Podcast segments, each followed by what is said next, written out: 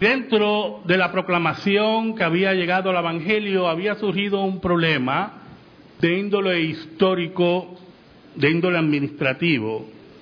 El imperio se había hecho cristiano.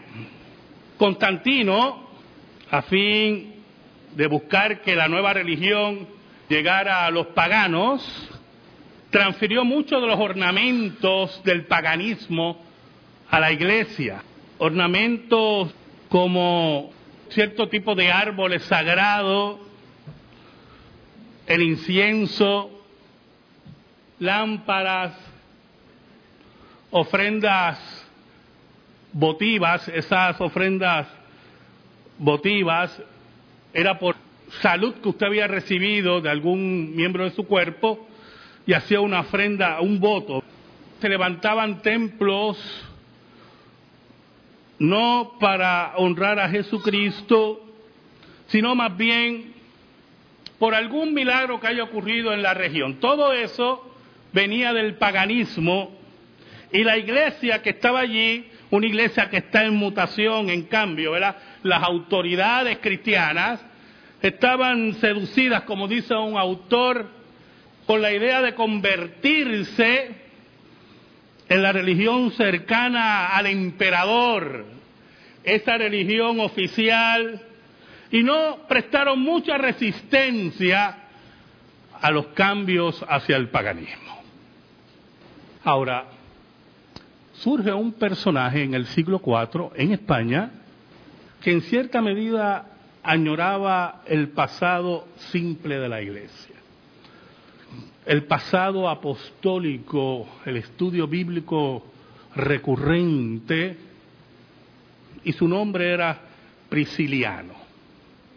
Prisciliano lo que le interesaba era que entre las muchas cosas que estaba proclamando, era que la iglesia eligiera a sus obispos, en este caso, ¿verdad?, los ancianos, que la iglesia volviera a la lectura de la palabra de Dios, de la escritura, ya eso se estaba perdiendo, se estaba prohibiendo leer de otras religiones, lo cual para Prisciliano era algo inconcebible, porque los apologistas cristianos, para defender la fe cristiana, tenían que leer de los enemigos de la iglesia. Y por lo tanto, en cierta medida, Prisciliano estaba desafiando esos cambios al paganismo que ya están ocurriendo en el siglo IV en la iglesia. Y usted se preguntará, pastor, yo como que siento a alguien que me hace así, pastor, hoy es el día de la reforma. Buscamos segunda de Tesalonicenses capítulo 2 y leemos los versículos 3 y 4. Segunda de Tesalonicenses capítulo 2, versículos 3 y 4. Dice así el apóstol Pablo a la iglesia de Tesalónica. Nadie os engañe en ninguna manera, porque no vendrá sin que antes venga la apostasía y se manifieste el hombre de pecado, el hijo de perdición, el cual se opone y se levanta contra todo lo que se llama Dios y es objeto de culto, tanto que se sienta en el templo de Dios como Dios, haciéndose pasar por Dios. Oramos. Dios bueno y Dios verdadero, tú que reinas en luz inaccesible, venimos ante ti en el nombre de Cristo Jesús nuestro Salvador y Rey. Para darte gracias, gracias, porque en tu grande misericordia nos permites llegar nuevamente a este lugar para proclamar tu palabra. Gracias por las fuerzas que nos das para la proclamación del Evangelio. Perdónanos porque hemos sido infiel, pero tú permaneces fiel. Escóndenos bajo la sombra de la cruz y que tú seas proclamado. Llega a las necesidades de tu pueblo por tu palabra, en el poder del Espíritu Santo. Por Cristo Jesús. Amén y amén. Saben, hermano, Prisciliano era de familia noble, era rico, tenía un carácter fuerte, era inquieto, elocuente, erudito, de mucha lectura, muy dispuesto a la predicación y a la discusión, como nos dice un autor. Y en sus lecturas, y por ser una persona culta y estudiosa de la palabra, y una persona que ha tenido un encuentro con Jesús, se daba cuenta que la iglesia de Cristo era llevada a un derrotero que la alejaba de la doctrina apostólica y que le negaba la accesibilidad al pueblo de la palabra de Dios. Era un laico, era un hombre de iglesia. Y había un problema porque había un obispo, Higinio de Córdoba, que consideraba los acercamientos de Prisciliano y las insistencias de su grupo, los priscilianistas, como herejía. Y comenzó una persecución contra él. A diferentes sitios fue llevando su queja a diferentes lugares de los obispos y Prisciliano fue llevado a una esquina. Pero las acusaciones que se levantaban contra él fueron demostradas que eran falsas. Él lo que quería, y vuelvo a repetir, que hubiera un estudio más de la escritura en la iglesia, que la iglesia se estaba alejando de eso. Quería una coherencia entre la fe cristiana y la práctica y de la vida de la iglesia. Quería que las iglesias eligieran a sus obispos. Y en ese mismo siglo, como las acusaciones contra Prisciliano no progresaron, fue nombrado obispo de Ávila. Para Idacio, eso fue inconcebible. Eso fue algo que no podía seguir. Y dio un paso, y esto es lo que yo quiero que usted escuche, hermano, y dio un paso que marcó al mundo occidental hasta que la reforma llegó. Idacio acudió al poder civil. Es como si yo fuera la policía para acusar a alguien aquí porque está en contra de las doctrinas o yo no sé qué. Fue a donde el poder civil para que procediera a expulsar a sus seguidores de las iglesias y consiguió que el emperador Graciano condenara a Presiliano y a sus seguidores. Ese paso, muy peligroso, hizo que la iglesia fuera uniéndose al Estado para perseguir a todos aquellos que no estuvieran de acuerdo con los obispos. Pero ¿qué pasa? Posteriormente, Prisciliano logra emularse y nuevamente se le dan los puestos a él. Y por lo tanto el obispo enemigo de él, Idacio, no se quedó callado. Y entendió, y escuche bien hermano, que la única forma que podía librarse de Prisciliano era que el Estado lo matara. Aprovechó un problema político por un general que se revela, Máximo, que quería ser emperador y hace que Máximo y un grupo más arresta a Prisciliano y a sus seguidores.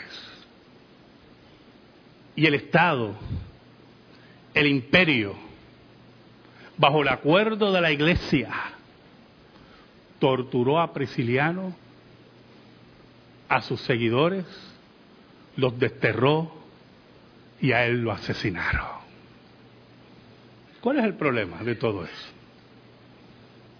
Ese día la iglesia se acostumbró que a sus enemigos para eliminarlos solamente los tenía que matar. Y poco a poco la corrupción de la iglesia siguió creciendo. Y ya en el siglo VI, un hombre, el obispo de Roma, tomando el lugar de Dios, en el templo de Dios, se proclamó obispo universal y posteriormente el vicario de Cristo. Y la iglesia de Cristo entra en el periodo que llamó Martín Lutero la cautividad babilónica de la iglesia. Los precedentes históricos que yo acabo de mencionar con la persona de Presiliano fueron las bases para que posteriormente Roma, conjuntamente con el Sacro Imperio Romano, persiguiera a todo disidente y lo matara en la hoguera. Ahí se creó, ¿dónde está el abogado por aquí? El Estado de Derecho contra los herejes porque había en el templo de Dios un hombre ocupando el lugar de Dios y buscando la pleitesía que solamente a Dios le pertenece. Así que, si usted se ubica históricamente, porque ustedes y yo vivimos una gran felicidad, yo. Esto es el paraíso de la libertad religiosa, yo.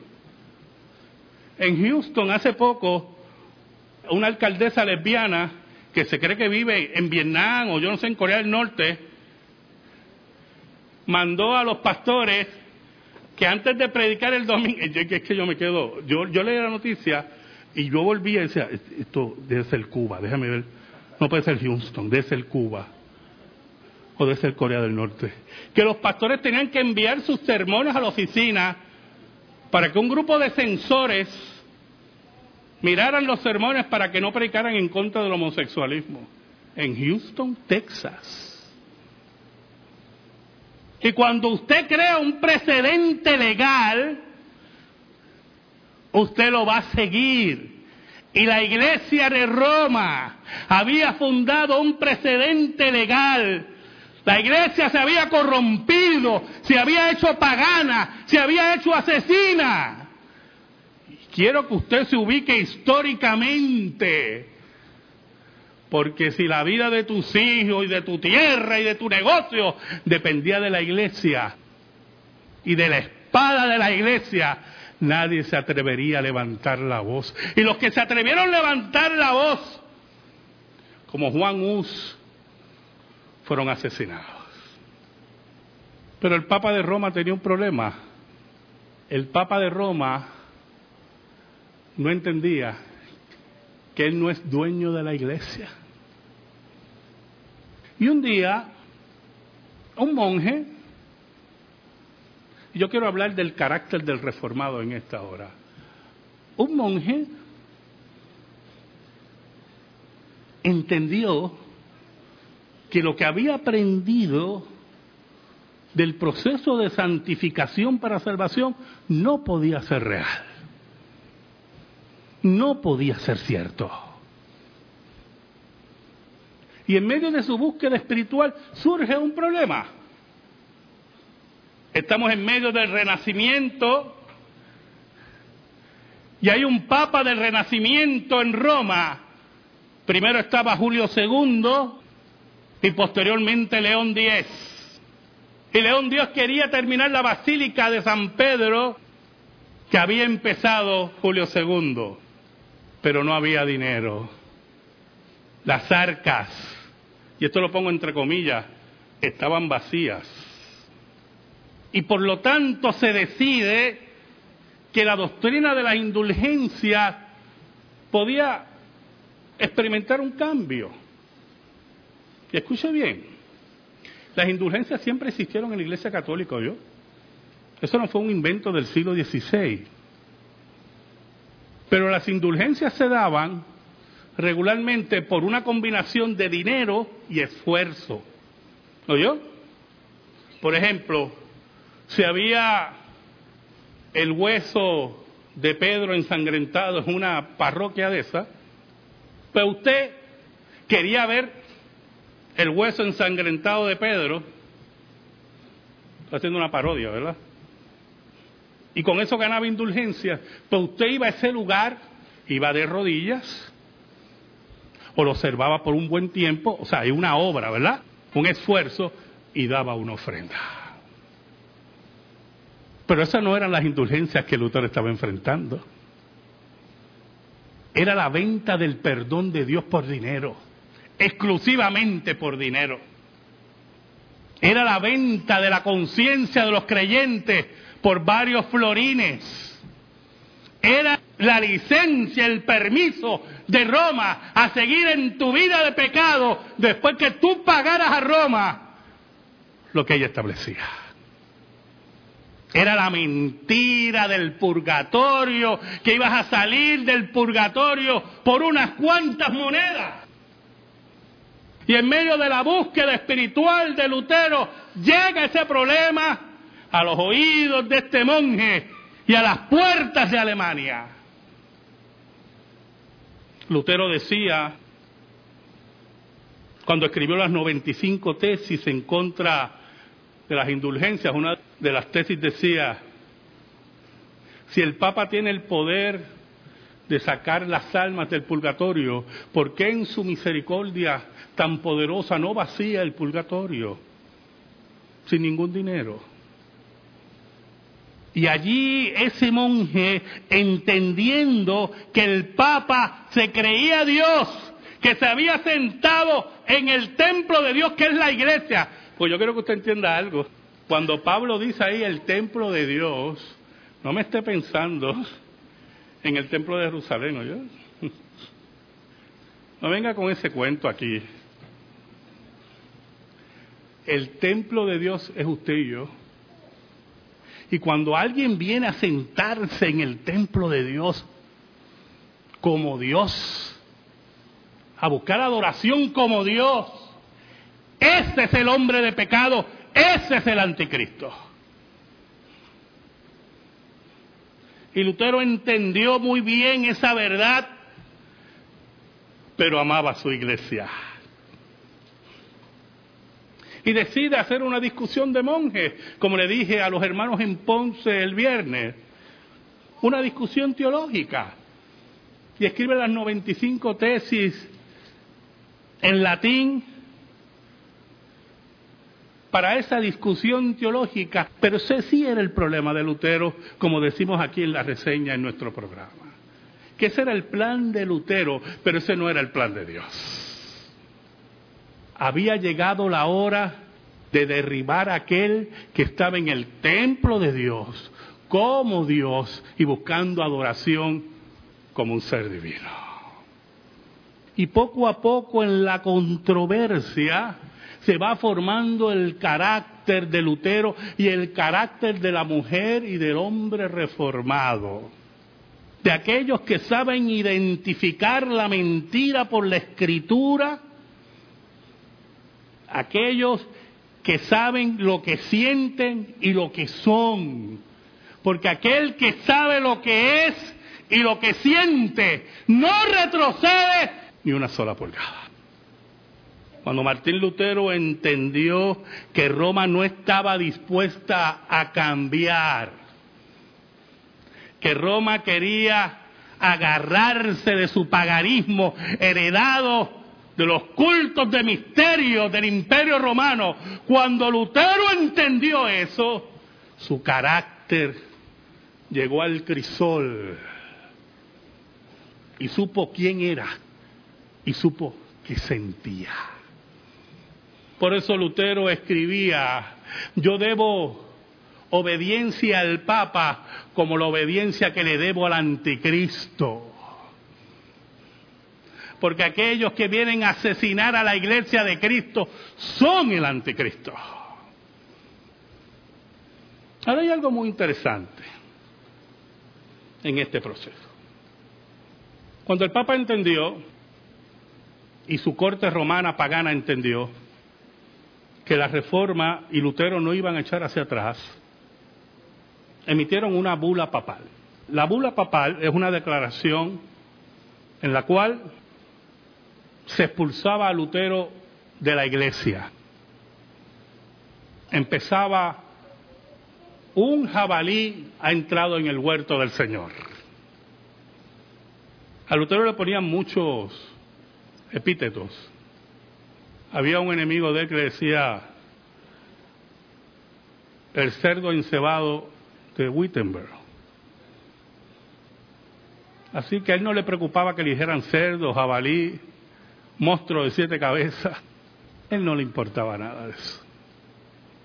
Cuando se fue a casar, le preguntaron, doctor, ¿por qué usted se quiere casar? La verdad que no tengo mucha necesidad de casarme, pero me caso porque creo en el matrimonio y quiero molestar al Papa eran hombres que su carácter era sin doblez. Eran hombres transparentes. Eran hombres que sabían identificar dónde estaba el paganismo, dónde estaba el anticristo, dónde estaban los enemigos de la iglesia. Y eso es lo que no entienden muchos. Las iglesias reformadas, nosotros, estamos formados de una sola pieza como dice un cántico, en Ausubo. Nosotros sentimos y creemos lo que predicamos, porque el fin del papado estaba en la proclamación del Evangelio de Cristo. Dice la leyenda urbana que cuando Lutero moría, empezó a llorar. Y sus amigos que lo rodeaban le preguntaron, doctor Lutero, ¿por qué llora? Y él decía, tanto trabajo que hay que hacer. Y la prostituta que está en Roma sigue todavía viva. Es hora que entendamos, hermano.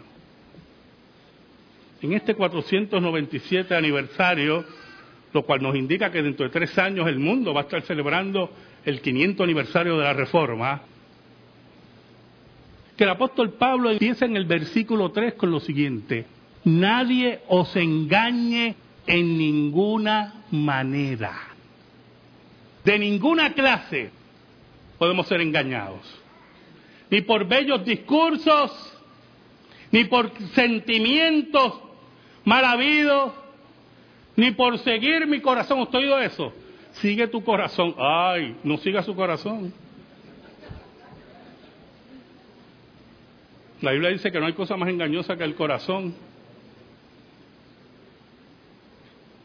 Nadie os engañe en ninguna manera, porque no vendrá, el Señor no vendrá sin que antes venga la apostasía. Esa apostasía que nos rodea, no solamente de Roma, sino de los presbiterianos apóstatas, los evangélicos que niegan la palabra de Dios. Y se manifieste el hombre de pecado, el hijo de perdición, el cual se opone y se levanta contra todo lo que se llama Dios.